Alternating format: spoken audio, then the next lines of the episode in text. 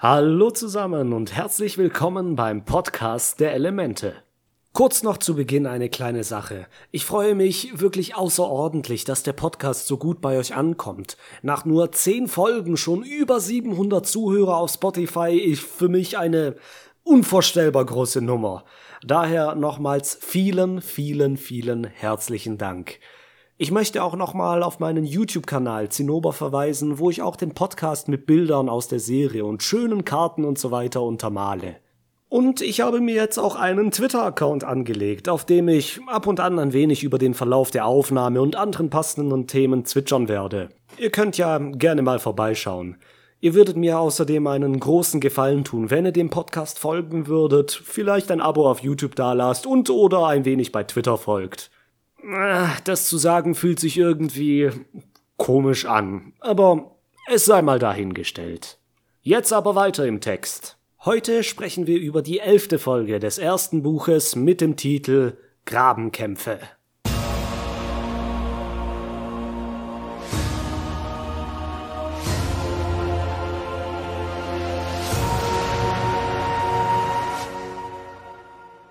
Bevor wir loslegen, müssen wir über den Titel der Folge sprechen. Um ein wenig vorzugreifen, es geht heute um zwei zerstrittene Fraktionen und einen Canyon, der durchquert werden muss. Im englischen Original heißt die Folge The Great Divide, die große Spaltung oder Teilung. Das passt einerseits ganz gut zu den beiden streitenden Parteien und bildsprachlich auch gut zum Canyon. Grabenkämpfe, wo der Graben der Canyon sein soll und der Kampf die Streiterei ist, scheint mir ein wenig mh, hm, zu viel. Ich meine, wir sind schließlich nicht in Verdun, ne? Ich hätte der Episode einen einfacheren Titel gegeben. Einfach nur Der Canyon oder so etwas hätte mir schon gereicht. So, jetzt, wo das auch geschwätzt wäre, legen wir los. Zu Beginn der Folge baut Zocker sein Zelt auf. Katara kehrt mit etwas Feuerholz zurück und sagt, dass er die Regenplane vergessen hat. Zocker zieht sie jedoch nicht über das Zelt, sondern wirft sie einfach hinein. Und schon bricht der erste Streit aus. Diese Folge wird übrigens nichts außer Streit sein. Nur Streit. Macht euch darauf schon mal bereit. Katara sagt, dass die Plane übers Zelt gehört, für den Fall, dass es regnet. Zocker denkt, dass es nicht regnen wird und er die Plane deshalb lieber als Decke nutzt, um es schön warm zu haben. Diese Argumente solltet ihr euch für später merken, sie kommen nämlich noch einmal vor. Zocker greift Katara nun wegen des gesammelten Feuerholz an. Es sei zu wenig und zu dünn und man könnte damit kaum ein richtiges Feuer machen. Katara wird jetzt noch wütender und bewirft ihren Bruder mit dem Holz, sodass der Streit erst recht ausartet. Sokka reißt das Zelt wieder ein, beide wenden sich voneinander ab und sind stinksauer. Aang taucht auf und wundert sich schon, was los ist. Er sagt dann, dass er als Avatar da ist, um Streitereien zwischen den Menschen auf der Welt zu schlichten und beginnt direkt bei Sokka und Katara. Er schlägt vor, dass Katara einfach das Zelt aufbaut und Sokka das Feuer macht. Damit scheint die Situation erstmal gelöst zu sein. Auch Momo und Appa streiten sich über eine Melone, die Ahn kurzerhand aufteilt. Momo bekommt natürlich ein kleineres Stück, da er nicht so groß ist wie Appa. Wir erfahren in einem schönen Detail, dass Appa fünf Mägen hat. Ein Bison, wie er auf unserer Welt existiert, hat eigentlich nur vier Mägen. Pansen, Netzmagen, Blättermagen und Labmagen, wenn ich mich an den Biounterricht aus der fünften Klasse noch richtig erinnere. Wobei Appa jetzt der fünfte Magen ist, weiß ich nicht, aber fliegende Bisons haben wir damals leider nicht durchgenommen. Unsere Freunde erreichen nun den großen Graben, ein riesiger Canyon, der sich auf der Karte hier befindet. Solche Gräben entstehen durch das jahrtausendelange Fließen von Wasser und das Abtragen von Stein. Der Fluss ist schon zurückgegangen und nur noch ein kleines Flüsschen am Grund des Canyons. Hätten unsere Freunde sich entschieden, nach dem Debakel mit der Schriftrolle einfach dem Flussstrom aufwärts zu folgen, hätten sie sich die Schierereien mit Jet sparen können. Aber egal. Der Canyon erinnert sehr an den Grand Canyon in den USA in Arizona, durch den der Colorado River fließt. Wie der Fluss durch diesen Canyon heißt, weiß ich jetzt leider nicht. Es gibt noch Mythen, die die Entstehung des Canyon erklären, in denen es heißt, dass die Geister den Graben in die Landschaft gerissen hätten. Da Geister in dieser Welt tatsächlich existieren, könnte das natürlich auch richtig sein. Katara ist schwer beeindruckt vom Canyon, doch Sokka ist schnell gelangweilt und will so schnell wie möglich über den Graben fliegen, doch er wird plötzlich angerempelt von einem Mann in weiß-gelben Roben. Er sieht sehr gepflegt und nobel aus, was noch von besonderer Bedeutung sein wird. Er motzt die Kinder an, dass er als erstes beim Canyon-Führer gewesen wäre. Dieser soll ein Erdbändiger sein, der seinen Stamm sicher durch den Graben führen soll. Er fährt fort und erklärt, dass er und sein Stamm Flüchtlinge auf dem Weg nach Ba Sing Se seien und dass die Feuernation ihr Dorf zerstört hätte. Sokka veräppelt ihn ein wenig hinter seinem Rücken, doch dann kommt aus dem Wald eine neue Gruppe Menschen angelaufen. Der Mann sagt, das sei der Zhang-Stamm und sie und sein Stamm seien seit hundert Jahren verfeindet. Der Zhang-Stamm ist im Gegensatz zu ihm nicht schön angezogen, sondern kleidet sich in primitiven Fällen, tragen rabiate Waffen und sehen ungepflegt aus. Der Stamm des Mannes ist der Ganjing-Stamm, der das genaue Gegenteil vom Zhang-Stamm ist. Die einen sind gepflegt und zivilisiert und die anderen grob und ungehobelt. Die Zhang wollen auch zum Canyon-Führer und sie streiten sich nun darüber, wer zuerst da war. Oh, schon wieder Streit, oh je. Der Führer taucht jetzt auf. Er bändigt einen Haufen Felsen zur Seite und fragt, wen er denn begleiten soll. Er ist dicklich, schmutzig und hat einen großen Schnurrbart. Der Ganjing drängelt wieder, doch da taucht auch schon der Rest des Stammes auf. Sie sind auch alle schön gekleidet und wirken sehr nobel und etwas hochnäsig. Wie gesagt, das perfekte Gegenteil von den Zhang. Die Streitereien gehen auch gleich weiter. Die Stämme versuchen sich zu übertrumpfen, wer die Hilfe des Canyon-Führers nötiger hätte, weil sie entweder die kränksten oder ältesten Leute unter sich haben. Katara sagt Ahn, er soll da mal etwas unternehmen. Aang ist noch unsicher, aber als sie auf ihn aufmerksam macht, versucht er es mit dem Offensichtlichen. Warum können sie sich den Führer nicht einfach teilen? Das hätte ich jetzt auch gesagt, aber die beiden Stämme wollen nicht miteinander reisen und fangen sofort wieder an zu streiten. Aang versucht es noch einmal. Er schlägt vor, die Alten und Kranken auf Appa rüber zu fliegen und die anderen gehen mit dem Führer mit. Darauf können sich alle einigen.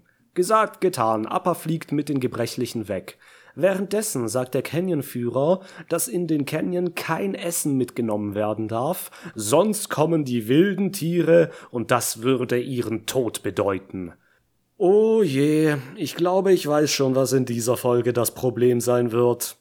Alle füttern so schnell wie möglich das, was sie noch haben, die Zhang ihre dicken Keulen und die Ganjin fein mit Essstäbchen und Serviette. Sokka ist schlecht drauf, weil sie den Canyon wohl auch zu Fuß durchqueren müssen, um die Stämme auseinanderzuhalten, damit nicht noch mehr Keilerei ausbricht. Die Gruppe macht sich nun auf den Weg und steigt den Canyon hinab. Der Führer bändigt eine Brücke über einen Abgrund und wehrt einen Abgang von Felsen ab. Er erklärt, dass der Canyon durch Erdgeister entstanden ist, die wütend waren, weil ihnen die Bauern der Umgebung nicht genug Opfer gebracht haben. Er witzelt noch ein wenig herum, bevor er sie weiterführt. Das hier ist übrigens das erste und einzige Mal in der Serie, dass speziell Erdgeister erwähnt werden. Wir werden es mit derartigen Geister zuerst wieder im Comicband Der Spalt zu tun bekommen. Und es sind sehr unangenehme Gesellen, die auf jeden Fall stark und wütend genug wären, so einen Canyon zu erschaffen. Als sie unten angekommen sind, zerstört der Führer den Weg, den sie genommen haben, wieder, damit ihnen die Feuersoldaten nicht folgen können. Er schmuggelt ja immerhin Flüchtlinge, und wenn die Feuernationen ihnen erstmal auf den Fersen sind, ist es wohl besser, die eigenen Spuren zu verwischen. Doch das Elend nimmt leider kein Ende. Aus dem aufgewirbelten Staub taucht ein Canyon-Kriecher auf. Ein riesiges insektenähnliches Monster, das den Führer schnappt und ihm im Maul umherwirbelt. Diese Tiere sind wie alle Tiere in Avatar Mischwesen und bestehen aus Spinne und Krokodil. Sie sind perfekt an das Leben im Canyon angepasst und sind wohl genau die Viecher, die der Canyon-Führer gemeint hat, als er von Gefahr sprach. Sokka schafft es, den Führer aus dem Maul des Kriechers mit einem Bumerangwurf zu befreien. Katara gibt ihm daraufhin eine Wasserpeitsche und Ahn schleudert ihn mit einem Wirbelwind hinfort. Der Canyon-Kriecher verkriecht sich wieder in den Canyon und hat erstmal die Schnauze voll.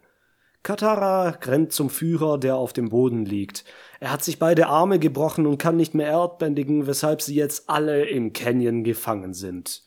Nun, ich habe hier eine Kleinigkeit auszusetzen. Wir werden im Verlauf der Serie noch sehen, dass Erdbändigen eine Kunst ist, die vor allem anderen Elemente vermehrt auf die Beine setzt. Schon die Szene im Intro zeigt Zut, wie er nur mit den Beinen erdbändigt.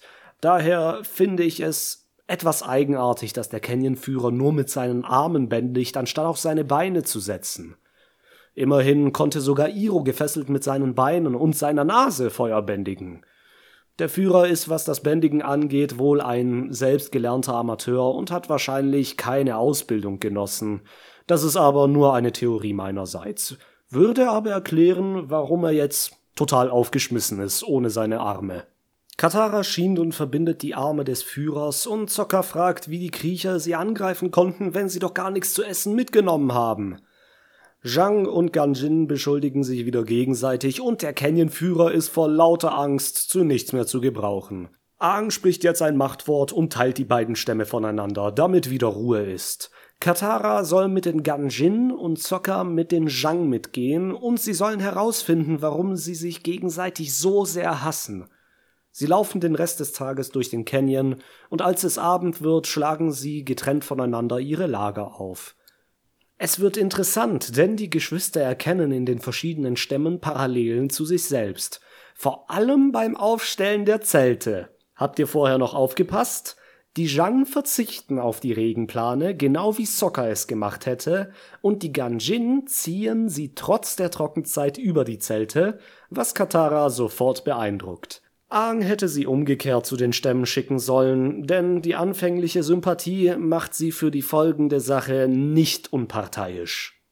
Es wird Nacht und in dem Camp der Ganjing holen die Leute heimlich Essen aus ihren Ärmeln. Katara stellt sie zur Rede, doch der Anführer begründet das Ganze damit, dass die Zhang sowieso Essen mitgenommen hätten und sie es deshalb auch gemacht hätten. Das ist eine eigenwillige Art zu argumentieren. Die anderen klauen ständig, warum sollte ich dann für meine Sache zahlen? Merkt euch das, wenn ihr das nächste Mal vor einem Richter steht.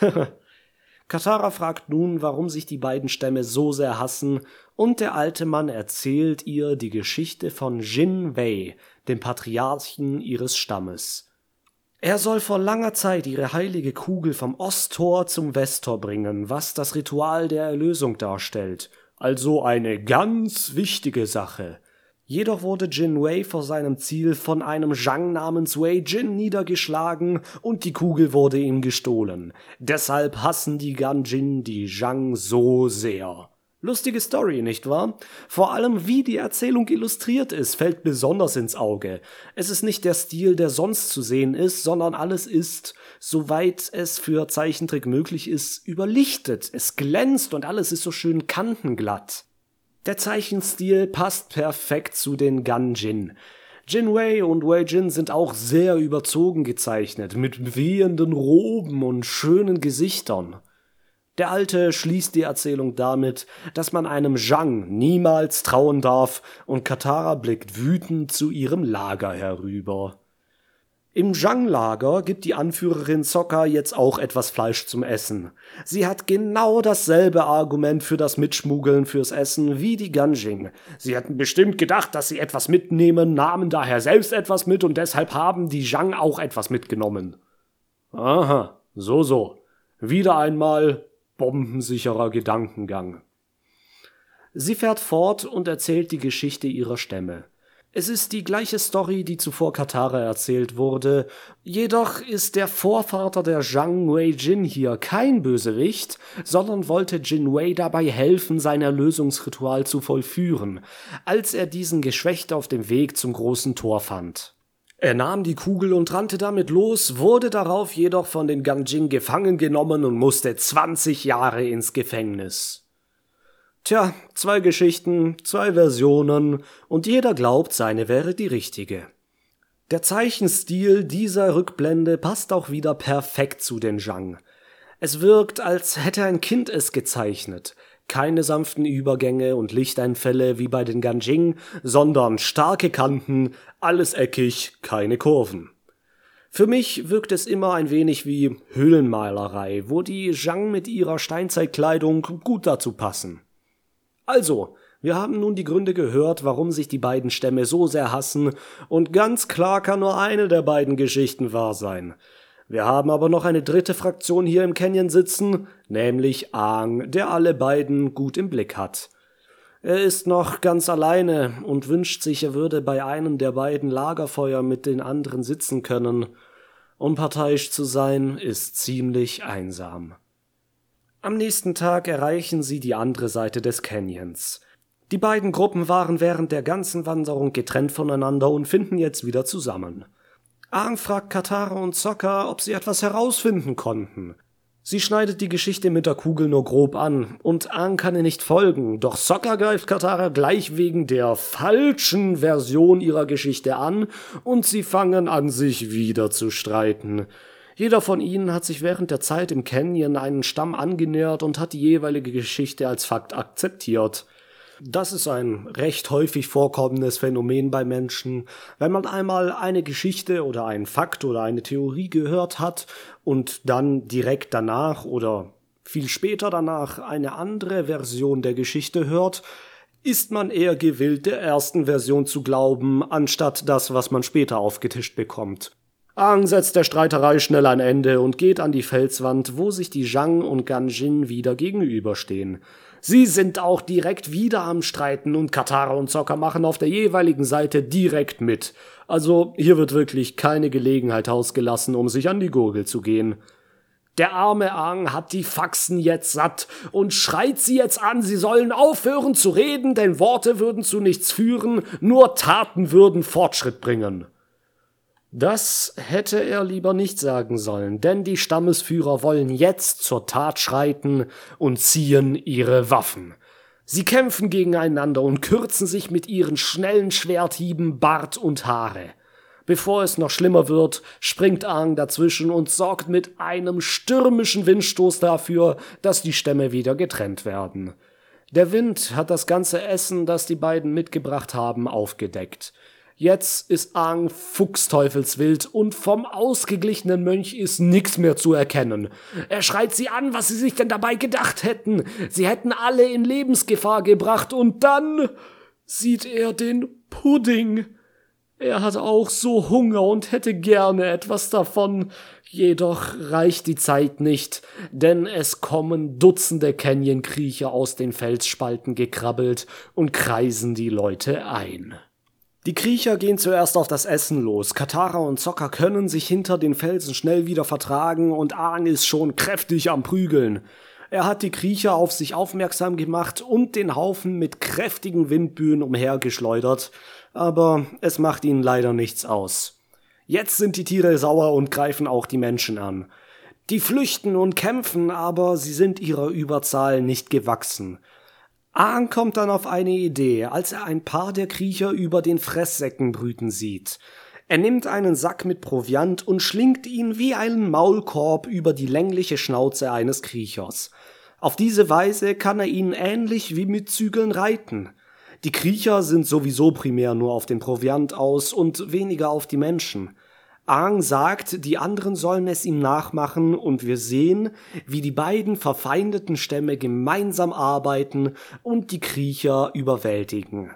Sie locken sie mit Futter und einem nach dem anderen werden die Beutel über die Schnauze gezogen. Nachdem jeder Kriecher überwältigt wurde, reiten sie die Tiere die steile Wand den Canyon hoch und werfen dann den Proviant wieder in den Graben, dem die Viecher direkt folgen. Die beiden Stammesführer stehen sich jetzt wieder gegenüber und geben sich auf einmal Komplimente, wie beeindruckt sie sind von der Arbeit, die sie geleistet haben. Ein Hauch von Versöhnung liegt in der Luft und Aang atmet erleichtert aus. Doch die Harmonie währt nicht lange. Die Anführer wollen wieder kämpfen, um den Konflikt ein für allemal zu beenden. Währenddessen fallen die Namen ihrer alten Idole. Jin Wei, Wei Jin. Aang ruft, er würde die beiden kennen. Und es seien Brüder gewesen. Ich meine, Jin Wei, Wei Jin, Das klingt ja ziemlich ähnlich, nicht wahr? Ang erzählt jetzt seine Version von der Geschichte. Die beiden Brüder hätten, als sie noch Kinder waren, ein Ballspiel gespielt. Die Kugel war nur ein Ball und es ging darum, Tore zu erzielen. Jin Wei verlor den Ball und Wei Jin hat ihn nicht gestohlen, sondern einfach nur aufgehoben, ist dann aber über die Linie getreten, weshalb der Schiedsrichter ihn für zwei Minuten, nicht 20 Jahre, auf die Strafbank gesetzt hat. Das Spiel hieß Erlösung, was man rufen musste, wenn man ein Tor erzielte. Also nichts mit Ritual und so. Das klingt sehr trivial, weil es das ist, aber die Stämme scheinen es zu glauben. Der Avatar ist immerhin eine hohe Autorität, was so etwas angeht. Und als Ahn sagt, dass sich die beiden Brüder respektierten, solange sie sich das Spielfeld teilten, sehen es die Anführer ein und verbeugen sich voreinander. Der Streit ist zu Ende und die Vergangenheit begraben. Die Stämme ziehen friedlich vereint ins Erdkönigreich und der Canyon-Führer kommt auch mit. Er hat genug von dem Graben und will ein anderes Leben führen. Kann ich ihm nicht verübeln nach so einem Trip. Als Aang und Sokka und Katara wieder alleine sind, gibt Aang zu, dass er sich die ganze Geschichte nur ausgedacht hat. Die beiden Geschwistern sind geschockt, doch beeindruckt. Und nun fragt der Avatar noch einmal nach dem Pudding, aber wir werden leider nicht mehr erfahren, ob er ihn bekommen hat, denn die Episode ist auch schon vorbei. Tja, auch wenn diese Folge von allen die am schlechteste bewertete war und sogar die Macher Konietzko und Di Martino sie als die schlechteste empfanden, da sie die Handlung nicht wirklich vorantrieb, finde ich sie ganz okay. Hauptsächlich wegen der Monster, ihr wisst schon. Aber auch die Rückblenden in unterschiedlichen Stilen fand ich sehr, sehr cool. Nun verabschiede ich mich aber für heute bei euch. Vielen, vielen Dank fürs Zuhören und ich hoffe, ich kann euch beim nächsten Mal beim Podcast der Elemente wieder dabei haben. Bis denne!